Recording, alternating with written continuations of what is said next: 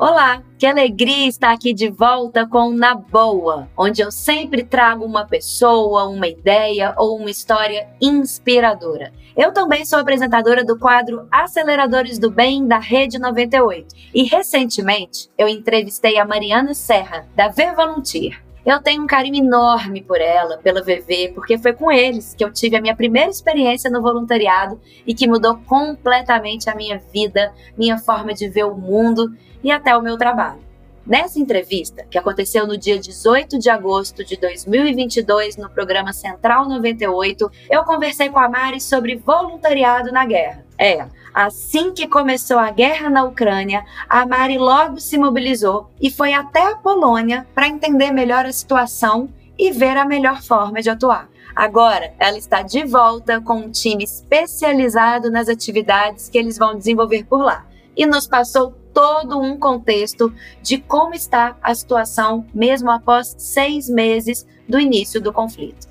Foi um papo super interessante, cheio de informações relevantes e, é claro, inspirador. Confere aí. Ucrânia, a gente acha até difícil né, é, imaginar que isso seja possível. Mas sim, tem muitas coisas boas acontecendo por lá, muito voluntariado, muita empatia, por incrível que pareça, mesmo após aí seis meses, a gente já está indo para seis meses de conflito, né? E ainda assim tem muitas coisas boas acontecendo, muito voluntariado, muitas ações humanitárias e é de lá que a gente vai conversar com uma amiga muito especial, que é a Mariana Serra, que está lá na Polônia, quase ali na fronteira com a Ucrânia pela segunda vez, fazendo justamente o que eu tenho falado aqui, né? Trabalho voluntário, entrega. E aí eu já começo é, perguntando para Mari exatamente quais ações que eles estão desenvolvendo dessa vez e, e, e como é que está essa questão do refúgio aí, né? Todo mundo que ia sair, Mari, já saiu. Vocês sentem ainda essa, esse movimento ainda dos refugiados? Como é que está a situação por aí? Silvinha, que prazer te escutar, te ver de longe. Querendo ou não matar a saudade aqui por vídeo. Obrigada pelo convite a todos e todas do programa. Estamos aqui pela segunda vez. Viemos em abril com um cenário um pouquinho diferente do que a gente encontra agora. A gente era um, um, time mais reduzido, né? Então foi 24 de fevereiro quando Putin atacou a Ucrânia e desde então muitos refugiados já saíram, muitos ucranianos já saíram que hoje se encontram em situação de refúgio. E quando viemos em abril, a gente é, identificou diferentes abrigos e suas necessidades. E agora a gente volta com um grupo especializado de brasileiros, são 15 voluntários, médicos, educadores, professores, doadores, engenheiros, para poder ajudar as diferentes necessidades dos abrigos que aqui identificamos em abril. Então, são diferentes abrigos que acolhem aí aqui na Polônia, vai ser na fronteira né, com, a, com a Ucrânia. Uh, hoje a Polônia está recebendo, já tem, já se conta mais ou menos aí 1 milhão e 300 é, ucranianos uh, aqui nesse exato momento no país, mas já passaram por aqui 5 milhões, num total de 11 milhões de pessoas que já cruzaram a fronteira saindo aí da Ucrânia é, diante de todo esse conflito. E Mariana, prazer falar com você, que é Carol. Como é que é o trabalho feito por vocês? Você falando dessa dinâmica também, desse processo, desse estágio. Como é que está esse trabalho feito por vocês nessa fase atual aí que você está relatando para gente? Ei, Carol, prazer. É, nesse exato momento, é, a, gente, a metodologia da VV, isso é muito importante a gente ressaltar, né? Quando você trabalha com resposta ao desenvolvimento social ou ajuda humanitária, a gente tem que escutar o beneficiário. Quais são as principais necessidades deles nesses momentos? E é exatamente isso que a gente fez e continua fazendo quando a gente veio abril e continua fazendo ao longo desses meses. E nesse exato momento é o que a gente vai entregar. Então, atendimento médico, né? não só para as mulheres, hoje 90% desses refugiados são mulheres, mulheres que é, tiveram que suas famílias separadas, né? Então, homens, seus maridos ficaram uma situação muito triste que a gente vê de desespero, inclusive ela deixando suas famílias, e, e cruzaram a fronteira junto com seus filhos. Então, atendimento médico para essas mulheres, pediátrico, e também uma necessidade aqui muito forte que eles falam, que é de atividades dentro desses abrigos. O que acontece é que muitos desses abrigos iniciados aqui dentro da Polônia, em outros países também, foi iniciado pela sociedade civil, e não necessariamente por agentes agências humanitárias, organizações humanitárias ou sociais. E, portanto, são muitas vezes empresários, professores que, por iniciativa própria, começaram a abrigar esses refugiados e agora eles precisam também de orientação para poder desenvolver as melhores atividades ocupacionais dentro desses abrigos, né? Uma vez que, infelizmente, o conflito dura muito mais tempo do que se imaginava e que é necessário não só o atendimento médico, mas atividades ocupacionais para as mulheres e as atividades educacionais para as crianças. Eu queria perguntar uma coisa para Mari, que eu achei interessante, é, que eu vi recentemente, que o McDonald's retomou as atividades lá na Ucrânia, né? Eles tinham fechado aí todas as lanchonetes, mantiveram os salários de todos os funcionários, mas eles retornaram há pouco tempo com essas atividades muito para retomar aquela sensação de normalidade no país. E aí eu fiquei me questionando se isso realmente é válido, se isso é, é realmente trouxe esses benefícios que eles achavam que queria trazer, se é meio que tampar, fingir ou, ou, ou disfarçar um pouco essa situação. O que, você acha disso, Mari? Qual que está o clima ainda em torno aí da cidade, das pessoas? Ainda há uma apreensão muito grande? Até que ponto essas ações, elas realmente trazem benefícios ou seria, como eu disse aí, meio que disfarçar uma situação? É, tem menos de 24 horas, né, Silvinha, que eu pousei aqui na Polônia, mas claro que a gente conversa e fala com todos eles ao longo dos meses, os meses que a gente voltou. Mas, assim, já andando aqui em Cracóvia, que a gente não está exatamente perto da fronteira, depois a gente vai para a Médica, para outras cidades, que aí de fato a gente está na fronteira, ainda está um clima muito de férias, né? Porque a gente está nas, férias na Europa. Então você vê gente da Europa inteira circulando, mas em relação ao acolhimento, você vê as bandeiras da Ucrânia ainda em diferentes estabelecimentos, dizendo que os, eh, os ucranianos são muito bem-vindos. Isso eu estou falando fora da Ucrânia, né? Dentro da Polônia. E que a gente ainda vê centros de fato falando assim: olha, aqui você é acolhido, aqui você tem uma ajuda, uh, você é bem-vindo, digamos assim. Uh, em relação à questão lá dentro da Ucrânia, claro, a gente fala com ucranianos que estão lá também, até porque a gente leva aí uma ajuda mais emergencial para dentro do país, isso é, aí sim, uh, doações nesse sentido, a gente tem já um movimento de ucranianos cruzando de volta a fronteira, né? Tem um, site da, na, na, na, Acnur, né, que é a Agência para os Refugiados da ONU, que isso é atualizado todos os dias. Então, que parece que já tem, e eles falam que isso é fluxo migratório, não necessariamente de indivíduos, 4 milhões né, desse fluxo de cruzar, mas que não necessariamente a pessoa voltando, a gente vai e volta para tentar ver um familiar, alguma coisa assim nesse sentido. É, o que a gente escuta da, dos ucranianos que a gente tem conversado é que, na verdade, eles estão tentando voltar. Embora o medo e a apreensão, ela é recorrente. Não tem como você não viver mais com medo nesse sentido, né? Então, é, é, pode ser um pouco é, tapar o, o, o, sol com a peneira. No entanto, é, existe um movimento de tentar voltar à normalidade na, na medida do possível. Mariana, a gente também fica com essa sensação aqui de longe também, muitas, muito se fala nisso, nessa questão do costume, né? Porque a gente está falando de um conflito que a gente imaginava no início que iria durar aí por pouquíssimo tempo e já se estendeu por meses. Com as pessoas que você conversa, né, no trabalho que vocês fazem, realmente existe um pouco essa normalização também, até dentro daquilo que a Silvia perguntou, essa normalização do, ah, não, agora a vida é essa e a gente tem que tocar dessa forma mesmo, e a gente já não tem mais a mesma sensação, né, de pânico, de medo, de terror que a gente tinha no início? É uma boa pergunta mesmo, assim, e, e, e indagação aí da parte de vocês nesse sentido. Da parte, por exemplo, dos poloneses, que é um país fronteira, que muito se falou, meu Deus, quais vão ser os próximos passos? O que, que vai acontecer? Será que invade a Polônia, né? E aí é um ataque, o que, que é a OTAN e tudo mais? Da parte dessa apreensão daqui, né, de quem recebe, é, eu estou sentindo um clima muito mais ameno. Olha, aqui não vai acontecer mais nada, porque dos próprios poloneses, o que a gente via e falava com os locais, eles já estavam com mala preparada, inclusive, caso esse conflito se expandisse entre fronteiras, né, para além da fronteira da Ucrânia.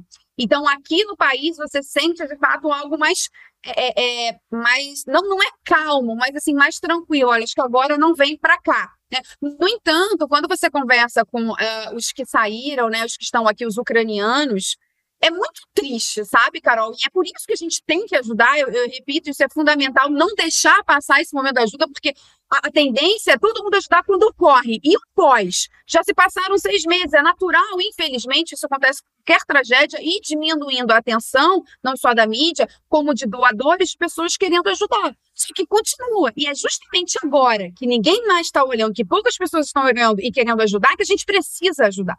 Esse é o momento, sabe? É isso que a gente sente nesse sentido. Então, é um sentimento de, nossa, a gente agora é, não chega tanta ajuda como chegava, nos abrigos estão faltando básico, está faltando comida, é como se estivesse faltando arroz e feijão, porque a ajuda pode chegar.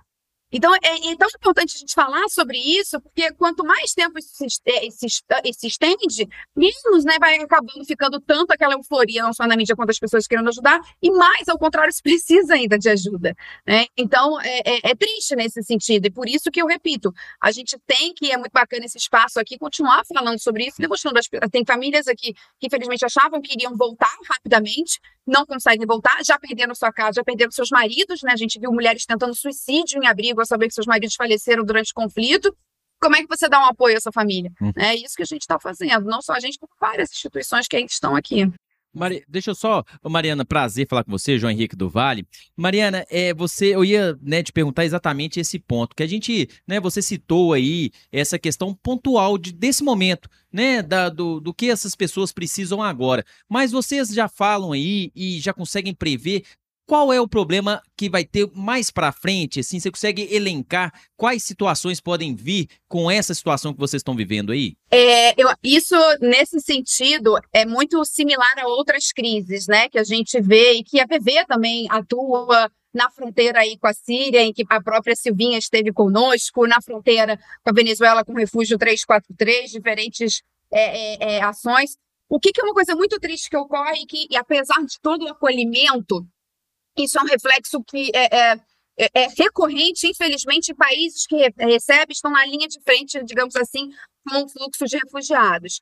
É a própria xenofobia, né? Então você começa a ter pessoas que estão aqui há mais tempo, que chega uma hora que você não consegue mais viver de doação, como é que você procura trabalho, como é que você tem uma renda, como é que você se insere na economia, como é que suas crianças continuam é, o aprendizado, a sua educação, que era totalmente distinta, que era outra língua, que era outra linha pedagógica. Então, aí você começa a ter que pensar e estruturar o que a gente chama de uma ajuda humanitária estruturante. Então, no primeiro momento que a gente, inclusive, veio aqui, você está numa ajuda humanitária mais emergencial, e agora você entra numa, fra numa fase em que você tem que pensar na ajuda humanitária estruturante, e que você vai ter que trabalhar, infelizmente, às vezes, a xenofobia, pessoas que falam, olha, vocês estão vindo para cá, mas vocês estão causando um problema na nossa economia, isso, infelizmente, acontece. Então, é importante você você trabalhar as diferentes pontas nesse momento por conta desses, desses novos problemas que podem vir para as pessoas que aqui estão, que embora em segurança e algumas abrigadas, às vezes outras não, vão sofrer outras questões, né, mesmo que fora do conflito.